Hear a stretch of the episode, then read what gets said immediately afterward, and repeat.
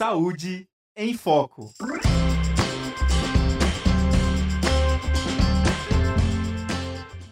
Olá, ouvintes e espectadores da Rádio Ninter, a rádio que toca conhecimento. Seja bem-vindo, seja bem-vinda a mais uma edição do programa Saúde em Foco, o programa que trata de todos os assuntos relacionados ao universo da saúde. Eu sou a Bárbara Carvalho e hoje vou trazer um tema super interessante para vocês e já vou começar com uma pergunta. Você sabia que no dia 14 de junho a gente celebra o Dia do Laboratório Clínico? Bom, essa é uma data bem recente, né, que se remete ao dia do nascimento do Karl Landsteiner, médico cientista austríaco que recebeu o Prêmio Nobel de Fisiologia e Medicina em 1930 pela descoberta dos grupos sanguíneos humanos, um dos exames laboratoriais mais, realis, mais realizados né, no mundo. Por isso que a gente vai falar sobre os exames laboratoriais na edição de hoje. E para falar sobre esse tema, eu recebo as, as, biomédicas e também professoras aqui da Uninter, a Suzane Sochek e a Rafaela Modarski. Sejam bem-vindas, professoras. Olá, obrigada. É, boa, tarde. boa tarde, Bárbara, obrigada. Perfeito, meninas. Acho que para a gente começar então, para contextualizar um pouquinho o público que está acompanhando a gente, lembrando que a gente está ao vivo, então se você tiver alguma dúvida, quiser esclarecer alguma coisa, comenta aqui no nosso YouTube ou no Facebook da Rádio Ninter. É, vocês podem definir para a gente o que seria, né? O que são os exames laboratoriais em linhas gerais? Quer falar, Su? Quer que eu fale? É, os exames laboratoriais nada mais são do que exames que são feitos com as amostras do paciente, então diversos tipos de amostra.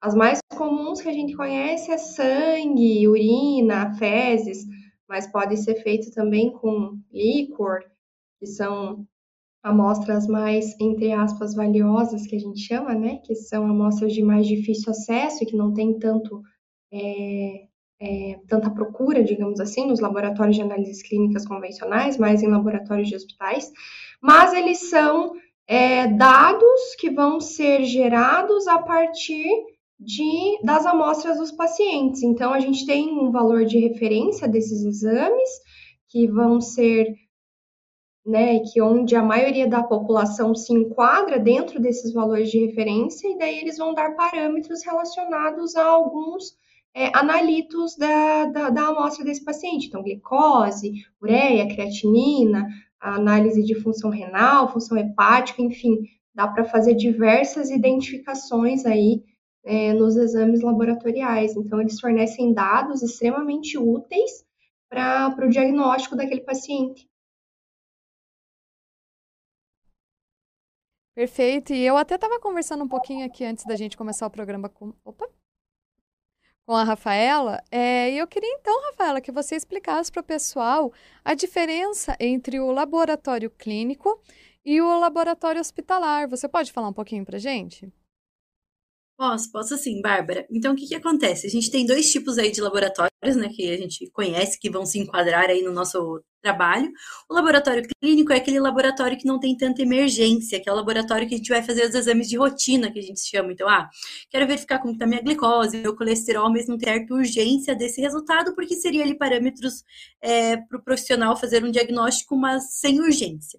O laboratório hospitalar, geralmente, é aquele laboratório que fica dentro do hospital e que os exames é, pedidos, solicitados ali pelo médico, pelo profissional, são exames que têm que ser liberados rapidamente para um diagnóstico rápido para o paciente. Então, ah, vamos supor, eu chego lá no hospital passando mal com dor no peito.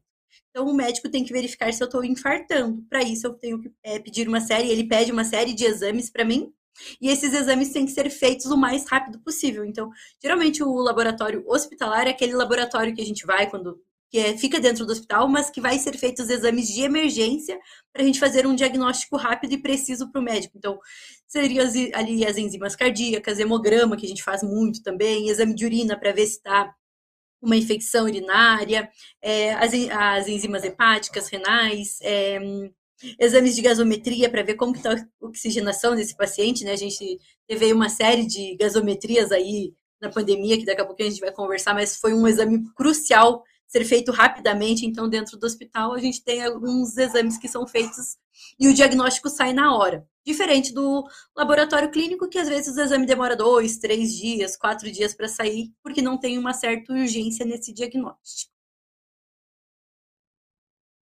Perfeito. E, professores, queria perguntar para vocês, né, que hoje a gente sabe que no Brasil a gente tem uma estimativa que exista cerca de 16 mil laboratórios né, clínicos e 65 mil profissionais atuando neles. Queria que vocês falassem um pouquinho do mercado de trabalho, né? Acho que isso é bem importante, principalmente para quem estiver cursando aí, né? Biomedicina e tudo mais, que pensa em se especializar e ir para essa área. Como que é o mercado de trabalho nas esferas públicas e privadas? Bom, é, eu posso falar então. da minha experiência.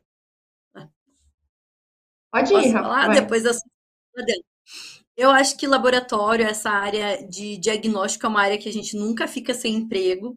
É, eu já me formei aí há 13 anos e um bom tempo da minha carreira eu fiquei trabalhando em laboratórios de análises clínicas, fazendo diagnóstico, e é uma área que sempre vai ter trabalho, porque a gente para fazer um diagnóstico médico, o profissional ele precisa dos exames laboratoriais. Então, sempre vai ter emprego para o profissional, então é uma área bem promissora aí, tanto para os biomédicos que vão se especializar ou sair com habilitação em análises clínicas, como os bioquímicos que também trabalham nessa área, né? A gente não pode esquecer que é, do laboratório clínico também temos os farmacêuticos que trabalham em conjunto com a gente aí na parte de diagnóstico, principalmente.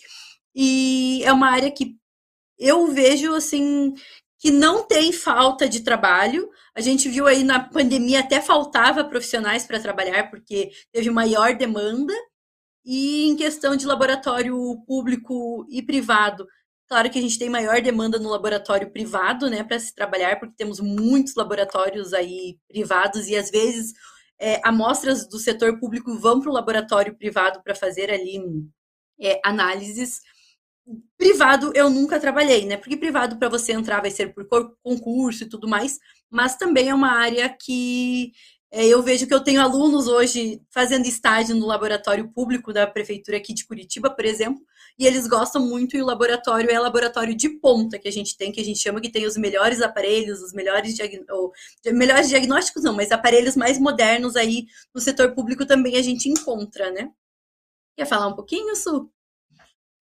É, como a Rafa comentou, é, o laboratório de análises clínicas, ele é um dos campos da biomedicina e também, né, do, do, das outras áreas que possam trabalhar, então, biólogo especializado em análises clínicas, também farmacêutico, que realmente nunca fica sem emprego, né? Então, a gente sempre vê vagas, é, tanto de estágio quanto de trabalhos mesmo, é, para essa área da análise clínicas. Então, é um campo bastante é, procurado é, pelo, pelo, próprio, pelo próprio laboratório, né? O laboratório procura outros profissionais e também muitos dos biomédicos eles acabam por tirar a habilitação em análises clínicas, em patologia clínica. É, desculpa. Então, a grande maioria de nós, biomédicos, temos habilitação em patologia clínica e também uma segunda habilitação, que daí, por exemplo, a professora Rafaela em estética, a minha em biologia molecular, e mas sempre a gente orienta, inclusive, o aluno a fazer esse tipo de escolha, então tira a sua primeira habilitação em análises clínicas, em patologia clínica, por conta da demanda de trabalho mesmo, por conta da demanda de vagas para trabalhar.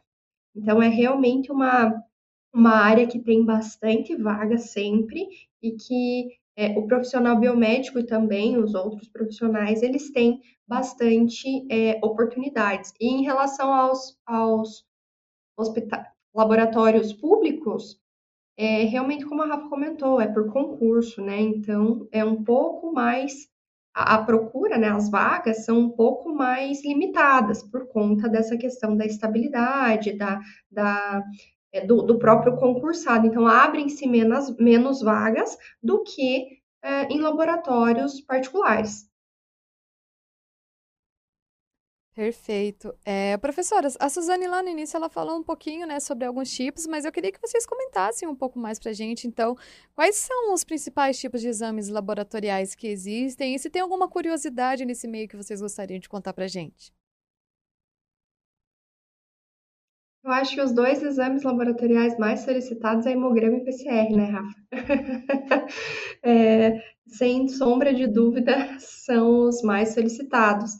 Então, é, eu trabalhei algum tempo em laboratório hospitalar e por infantil, né? Então, pelo fato de criança não saber muito bem onde está doendo, não saber o que está acontecendo, é, o PCR é um, um exame que é um marcador de inflamação que vai é, determinar se o paciente está sofrendo algum tipo de processo inflamatório.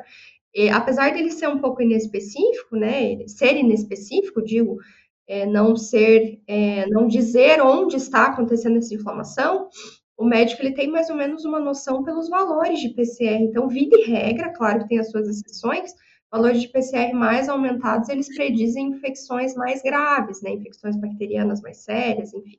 E vida e regra, valores de PCR um pouco mais baixos são infecções virais, né? Então, alguns tipos de doenças inflamatórias mais comuns. Mas o hemograma que vê, né, glóbulos brancos, glóbulos vermelhos e as plaquetas, e o PCR, com certeza, são os dois exames mais pedidos no laboratório.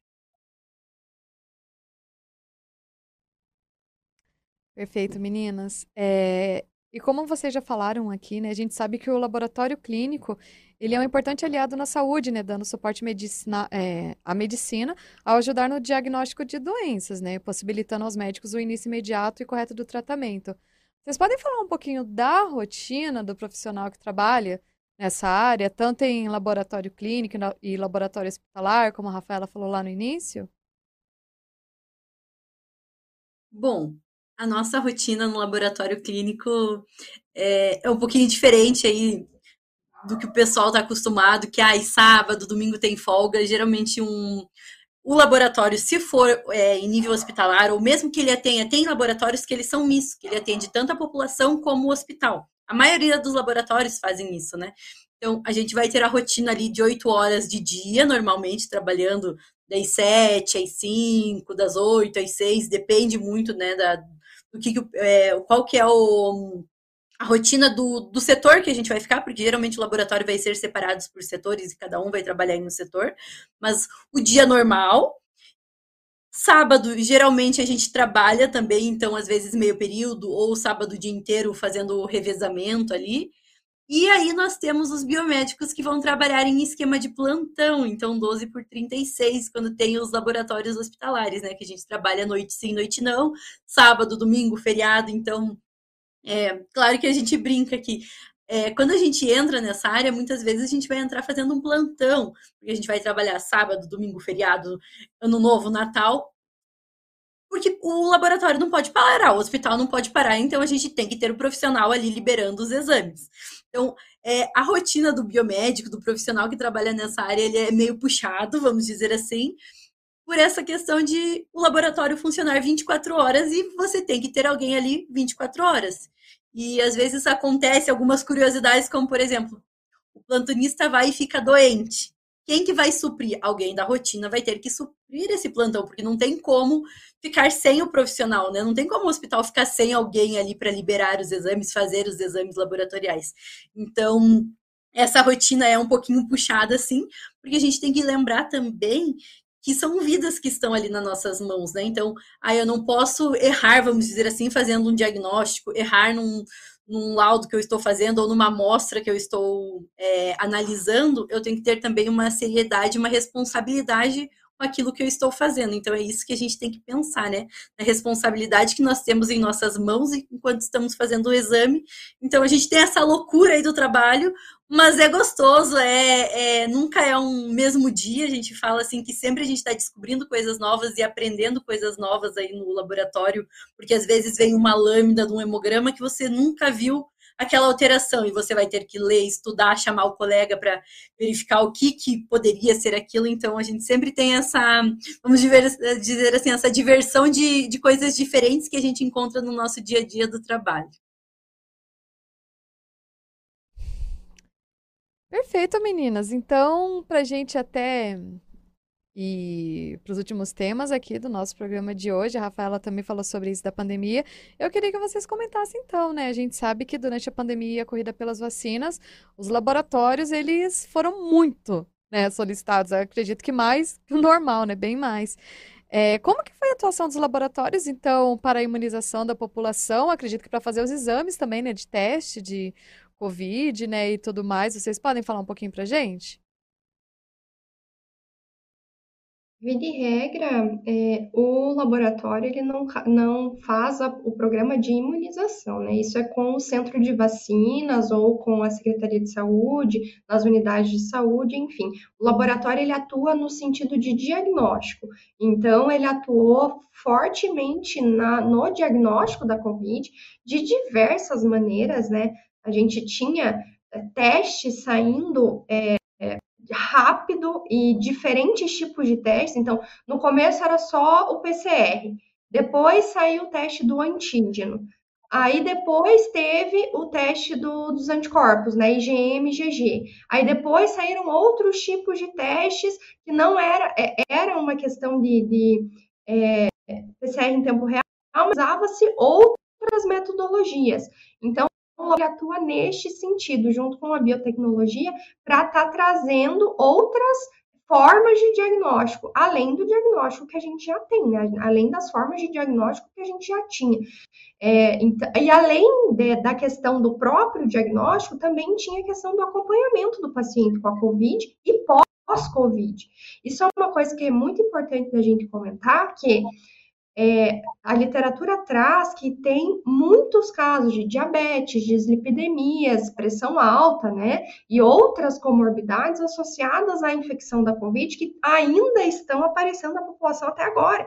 Então, é, qual foi a última vez que a gente fez exames laboratoriais, né? Acho que quase todo mundo teve Covid e a gente às vezes esquece, porque passou, a Covid passou, eu fiz os exames naquela época, é, acabei ficando bem e depois. Então, a, o acompanhamento ele vem tanto do antes, né? A gente fala que é os exames de rotina que a gente, que a gente comenta, é, o diagnóstico do, do, da própria comorbidade, no caso da própria Covid, o acompanhamento da Covid. Então, os pacientes que estavam internados faziam gasometria o tempo inteiro, dímero D, análise de diversos metabólitos, como é que estava o fígado, o rim, enfim, desse paciente. Aí depois da Covid também, então ele abrange é, todas a, as etapas do processo patológico. Então, antes, durante, depois, e também a questão do acompanhamento do paciente. Então, na COVID, com certeza foram, foi a época que os laboratórios mais trabalharam. Eu trabalhava com um colega meu que tinha um laboratório na época e dava aula, ele teve que sair das aulas, porque ele não estava dando conta, por conta da demanda do, do laboratório dele na época porque foi muito grande a demanda mesmo durante a Covid. Muito bem, meninas. Eu gostaria de mandar uma boa tarde aqui para Rosimeire Rosa, que está acompanhando a edição de hoje. E, professoras, eu vou deixar aqui então aberto o espaço para vocês, se vocês quiserem, né, comentar mais alguma coisa, deixar alguma dica para o pessoal que está assistindo, né, principalmente para quem pensa em trabalhar nessa área, podem ficar à vontade. Bom, eu acho que essa é uma área muito interessante, né? Eu, quando me formei, eu saí com habilitação em patologia clínica, né? Em análises clínicas, depois que eu fui fazer especialização em, outras, em outra área, depois de seis anos. Então, assim, eu acho que é uma área para os nossos alunos, principalmente, é, que querem análises clínicas, vão, estudem. É, análises clínicas, a gente sabe que a gente sempre vai estar estudando, porque às vezes surgem coisas novas, é, bactérias novas, que a gente tem que estar é, empenhado e estar ali à frente para fazer um diagnóstico de qualidade. E a gente fala assim, não é simplesmente lá analisar a amostra, né? O laboratório é, abrange muito mais coisas que a gente comenta, inclusive na aula com eles tudo mais, que tem a parte de controle de qualidade, que a gente faz todo esse controle no laboratório, a parte de manutenção dos equipamentos, que também entra aí profissional. Então, vai ver que, o, que a área que a gente trabalha no laboratório é, são, é, é, bastante coisa, vamos dizer assim, mas é uma área muito gratificante a gente conseguir dar um diagnóstico correto para um paciente e ver ele se recuperar, principalmente quando a gente trabalha no ambiente hospitalar, que a gente tem mais contato, às vezes, com o paciente do que um laboratório clínico normal, é, dependendo de onde a gente faz o plantão, gente tem esse contato com o paciente, porque biomédico, além de fazer as análises, faz coleta de sangue também, e a gente vê que o paciente se curou do que é, ele estava ali, né, procurando uma emergência, o paciente teve ali sua recuperação total. Então, isso é muito gratificante é, para nós quando a gente vê esse, a gente vê que a gente conseguiu diagnosticar e depois que o paciente é, conseguiu se recuperar totalmente. Então, é uma área muito gostosa, muito interessante. Os nossos alunos escutam sempre a gente elogiar análises clínicas aí. E, e fica aí um, uma pulguinha, né? Que é eu, a sua, a gente coloca para os alunos fazerem a habilitação em análises clínicas para eles conhecerem o laboratório, terem essa vivência, principalmente, de um laboratório.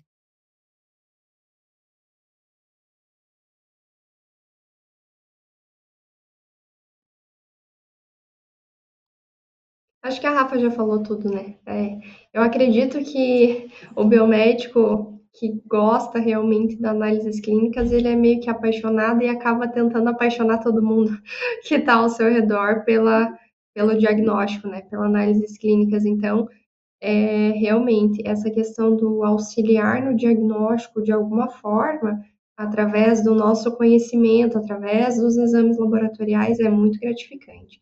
E como eu comentei, né, como a gente está comentando sempre, é uma área é, bastante visada, é uma área bem promissora, digamos assim, que é, a, atuação dos biomédicos, dos farmacêuticos bioquímicos, ela é muito importante. Então, é, eu sempre vou incentivar, a gente na Uninter, a gente sempre incentiva o aluno a buscar essa área da análises clínicas também, além de uma outra habilitação que ele pode escolher, é, assim como, né, é, nós escolhemos e daí a gente segue o nosso coração também, mas uma parte do nosso coração fica na análises clínicas, com certeza. Professores, chegou uma pergunta aqui, então eu vou passar para vocês para a gente encerrar o programa. Uma pergunta da Louise. Ela quer saber Uh, como que tem que ser a alimentação para os resultados de triglicérides serem confiáveis? Posso responder, Rafa? Pode.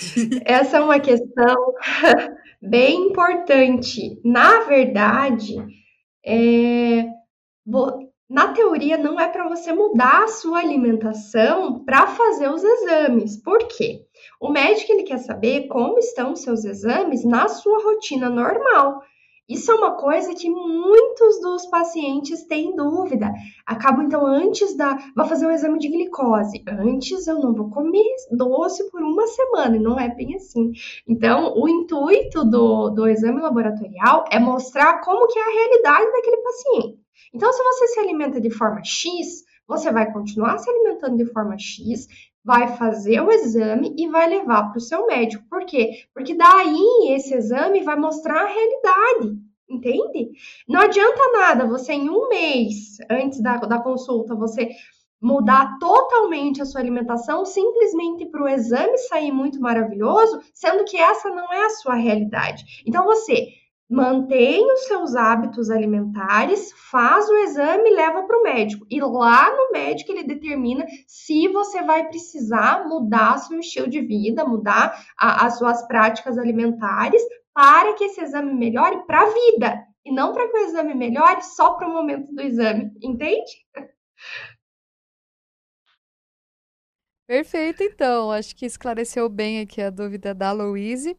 E professoras, então eu vou encerrando por aqui o nosso Saúde em Foco de hoje. Já deixo os agradecimentos aqui para vocês, para Rafael e para Suzane, quanto à participação de hoje. Já fica o convite para uma próxima participação aqui. Muito obrigada, Bárbara. Então, até a próxima e a gente espera mesmo daqui a pouco fazer mais algum programa. Vamos ver aí outros temas para a gente conversar novamente. Obrigada, Bárbara. Foi um prazer estar aqui e aguardamos os próximos convites, então. Muito bem, meninas. Muito obrigada, professoras. Muito obrigada a você também que acompanhou a nossa edição de hoje. Lembrando que todos os nossos programas ficam salvos aqui nas nossas redes, no YouTube e no Facebook. E você também encontra lá no Spotify. É só jogar lá Rádio Ninter, você encontra todos os programas da nossa grade, ok? Eu encontro vocês, então, na próxima edição do Saúde em Foco aqui na Rádio Ninter a rádio que toca conhecimento, gente. Se cuidem e até lá. Saúde em Foco.